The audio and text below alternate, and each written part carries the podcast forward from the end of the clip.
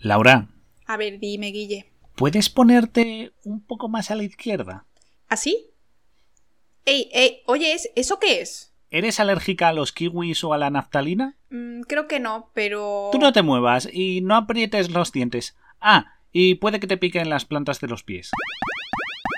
A ver, ¿dónde, dónde estará? Guille, ¿qué me has hecho? Encogerte para el programa de hoy. Espera, que voy contigo. ¿Ves? Yo también me he vuelto chiquito. ¿Y qué le pasa a mi voz? A ver, un momentito. Ponte este micro. ¿Hola? Ah, sí, ahora mejor. Guillera, ¿todo esto necesario para el programa de hormigas? Bueno, es que así la experiencia es más inmersiva. ¿Lista para entrar al hormiguero? Bienvenidos, queridos polizones. Como os habéis dado cuenta, en el programa de hoy vamos a hablar de hormigas. Vamos a hacer un repaso general sobre unas curiosidades que hemos encontrado sobre las hormigas que nos han parecido increíbles. Así que, como siempre, bienvenidos al camarote de Darwin. Empezamos. Adentro del hormiguero.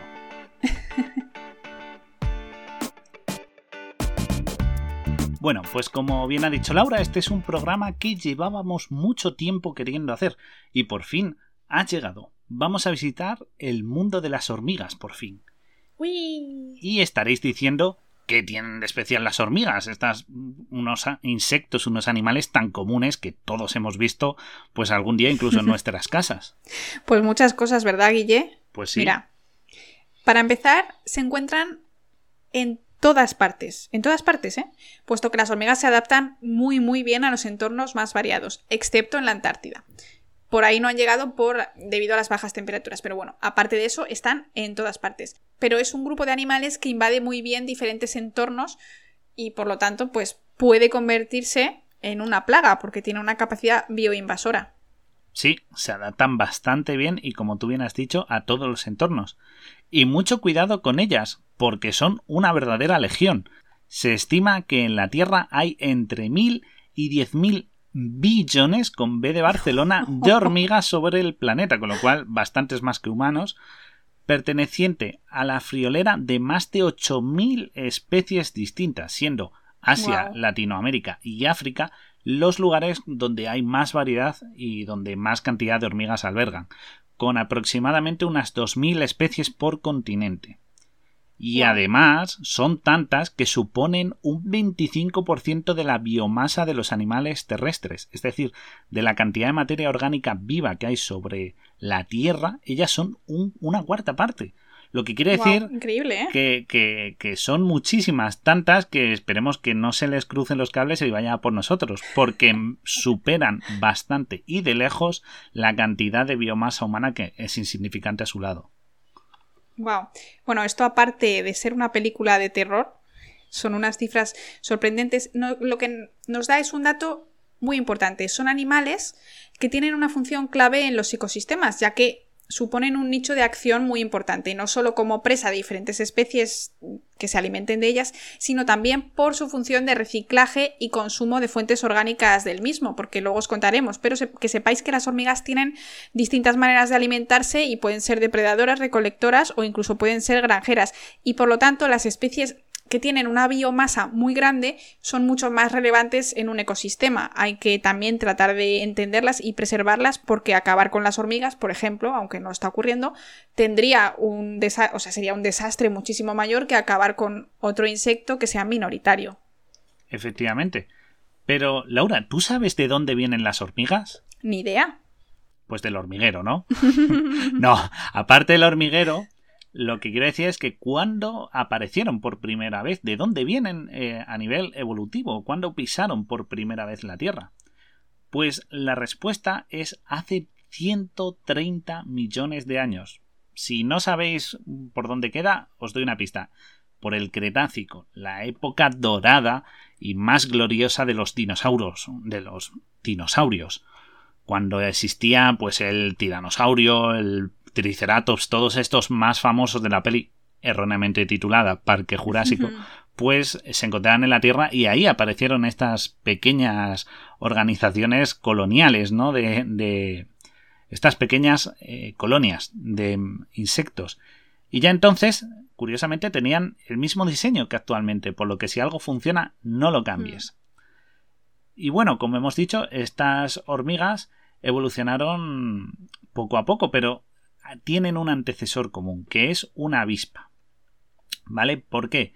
Porque la familia Formicidae, que es la familia de las hormigas, pertenece al orden de los himenópteros, al que incluyen pues a las avispas y a las abejas. Por lo tanto, las hormigas, que también viven en sociedad como las abejas y las avispas, pues son primas hermanas, por decirlo así.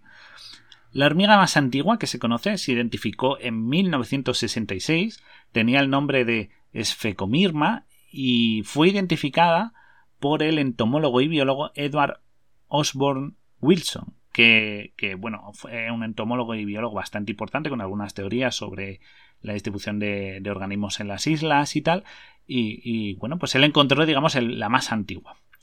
Y desde entonces, desde que aparecieron, pues estos animales se han ido extendiendo y adaptando muy rápidamente al entorno y también diversificando hasta llegar a ocupar pues cada una un nicho ecológico distinto y muy variado. Y si estáis pensando en las termitas, que seguramente estáis pensando de, bueno, pues las termitas son parecidas, ¿no? Viven en colonia, mm. son así y tal. Pues no, las termitas no tienen nada que ver con las hormigas. Las termitas son isópteros, no himenópteros. Y si las veis de cerca, pues la diferencia estructural es bastante llamativa, así que no tiene nada que ver incluso en su comportamiento tampoco. Y seguro que alguno ha oído un animal que también es una hormiga, que es la denominada hormiga león. Bueno, pues de hormiga no tiene nada. Olvidaos, es un nombre que se puso porque a alguien le parecía bien, pero no es una hormiga, o sea, no tiene nada que ver con las hormigas. En verdad, este, este, insecto, eso sí que es, es un insecto, está muy emparentado con las libélulas y ni siquiera es la forma adulta del, artrópodo, sino que se trata de una forma larvaria. Estos animales lo que hacen es que forman ese cono de arena en el que se esconden para atrapar a sus, a sus presas y lo que hacen es que en estado larvario pues se alimentan y tal y cuando están preparados pues desarrollan la estructura de libélula y es su forma adulta. Así que no tienen nada que ver con las hormigas porque ni viven en colonias, ni son el mismo tipo de artrópodo, ni nada. Son neurópteros, que es lo que son las libélulas. Hmm. Bueno, volvemos a las hormigas, Guille, que te vas por las ramas. Eh, al igual que las abejas, las hormigas tienen una sociedad monárquica, como todos sabemos, la abeja reina, la hormiga reina, y esta reina es de la que depende toda la colonia. La función de la reina siempre va a ser poner los huevos y estos luego pueden ser fecundados mediante la acción de algunos machos fértiles que se encargan específicamente de, esta acción. Pero, queridos polizones, ¿cómo se elige a la reina? Obviamente ya sabemos que las monarquías no se, no se caracterizan por su democracia. En este caso tampoco es por sangre, sino que se elige mediante la dieta. La aspirante a reina si recibe una dieta alta en proteína, tiene un desarrollo diferente que la hace fértil comparada con el resto de hormigas y muy longeva. La, hormiga reina puede llegar a vivir hasta 30 años, depende de la especie, y lo que ocurre con el resto de hembras es que tienen una alimentación más pobre y acaban siendo obreras o soldados. Si los, si los, huevos no son fecundados, entonces nacen machos, de los cuales solo uno llega a ser rey pero no dura mucho porque muere cuando se acaba pues la etapa de reproducción. y a rey muerto, rey puesto en la próxima apuesta. Además, como curiosidad, si os gusta tener un pequeño, una pequeña granja de hormigas, que sepáis que en YouTube, por ejemplo, hay muchos tutoriales para preparar este compuesto alto en proteínas para la reina. Así que si alguien de los que nos escucháis, pues queréis tener una granja de hormigas o tal, que sepáis que toda esta información de cómo alimentarlos está documentada y la podéis encontrar bastante fácilmente y prepararlo caseramente.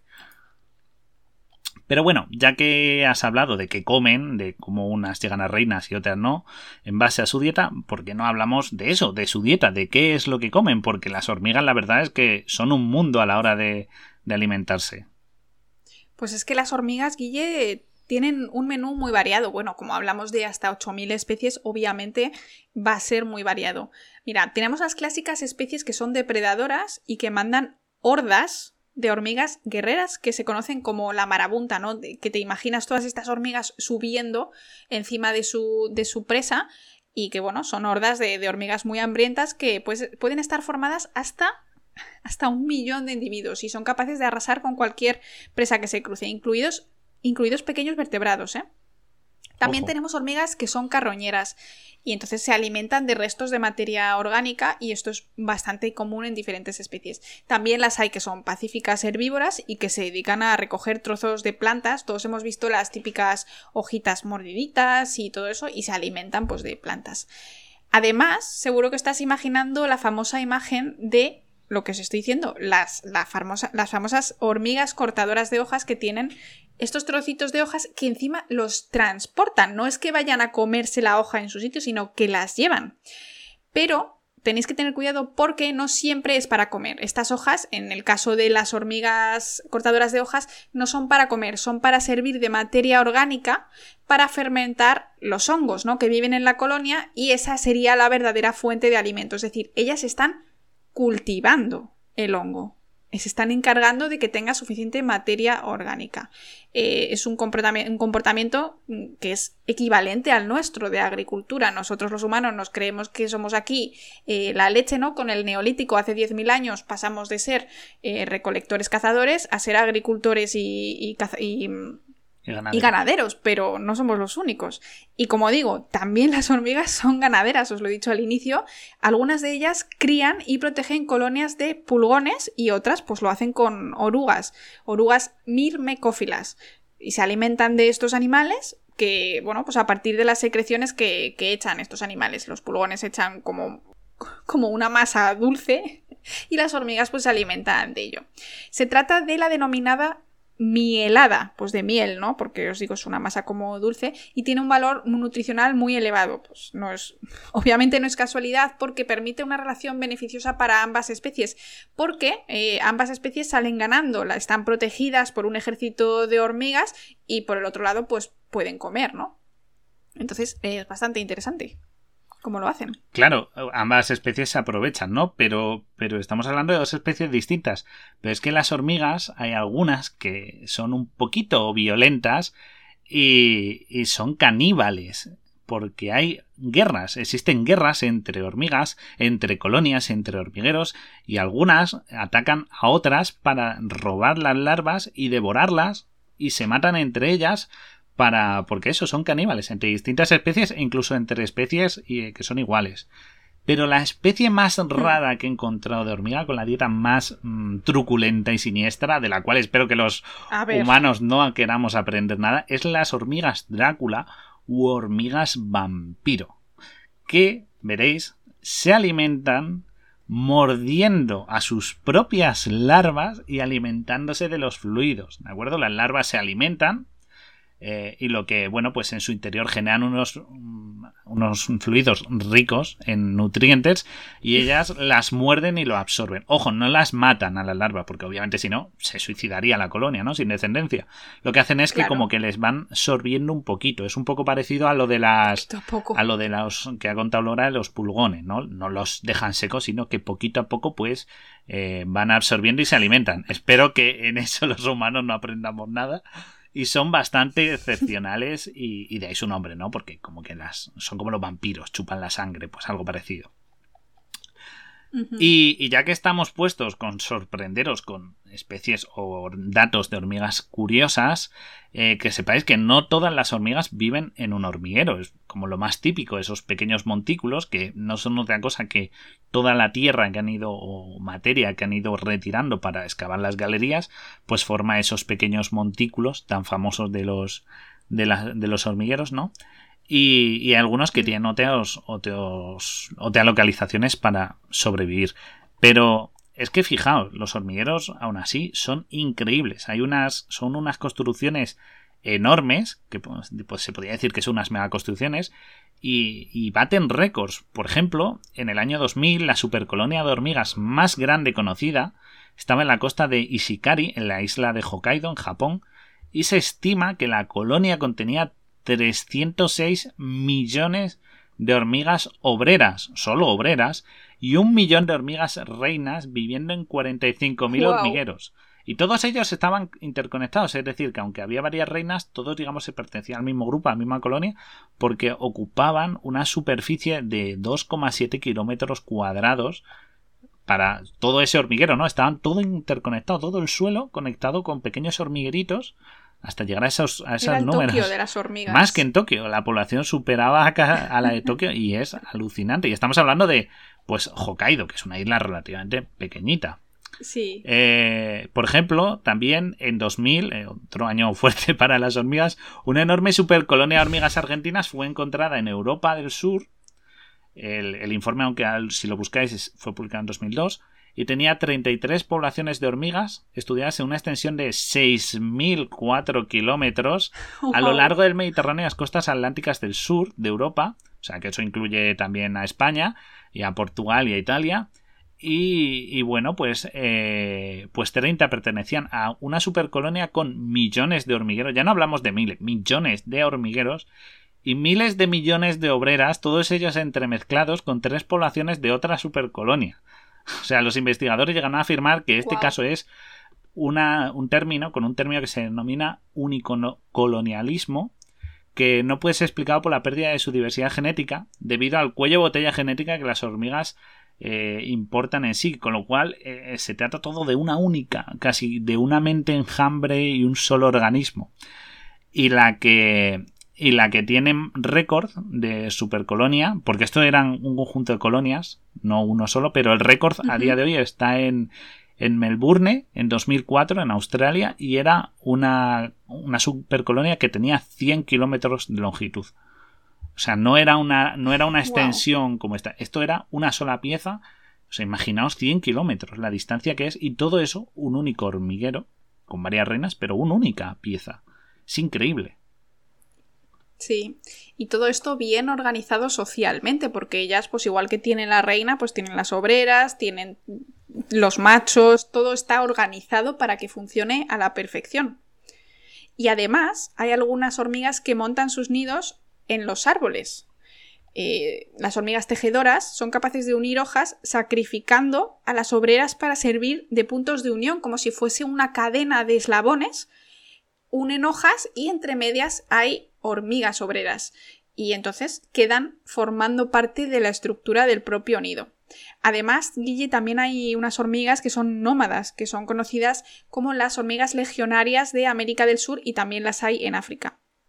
Lo que hacen es que crean columnas de individuos que recorren la selva arrasando, matando y devorando todo lo que encuentran de forma impasiva y entonces forman estas, estas columnas de soldados que están dispuestos a todo para mantener, pues eh, para proveer de alimento a toda la horda que viene con ellas.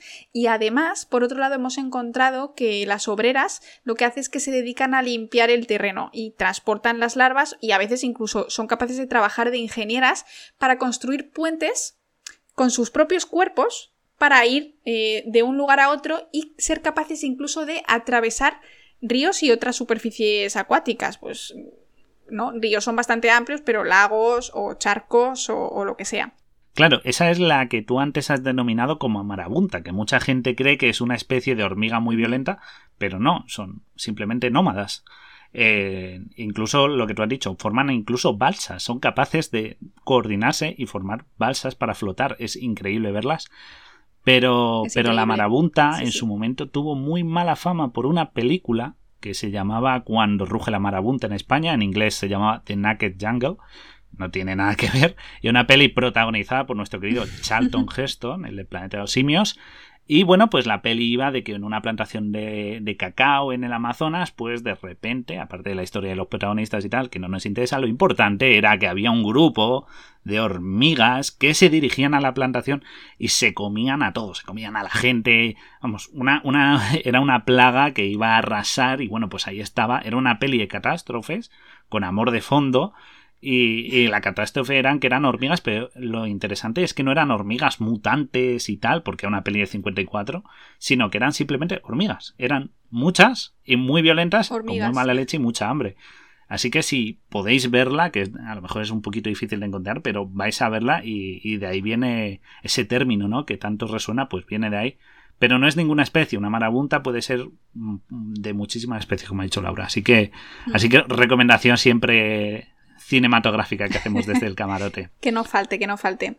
Pero entonces, la marabunta, que son las hormigas soldado, eh, Guille, son muy peleonas. ¿Son realmente estas hormigas tan peligrosas como las pintan?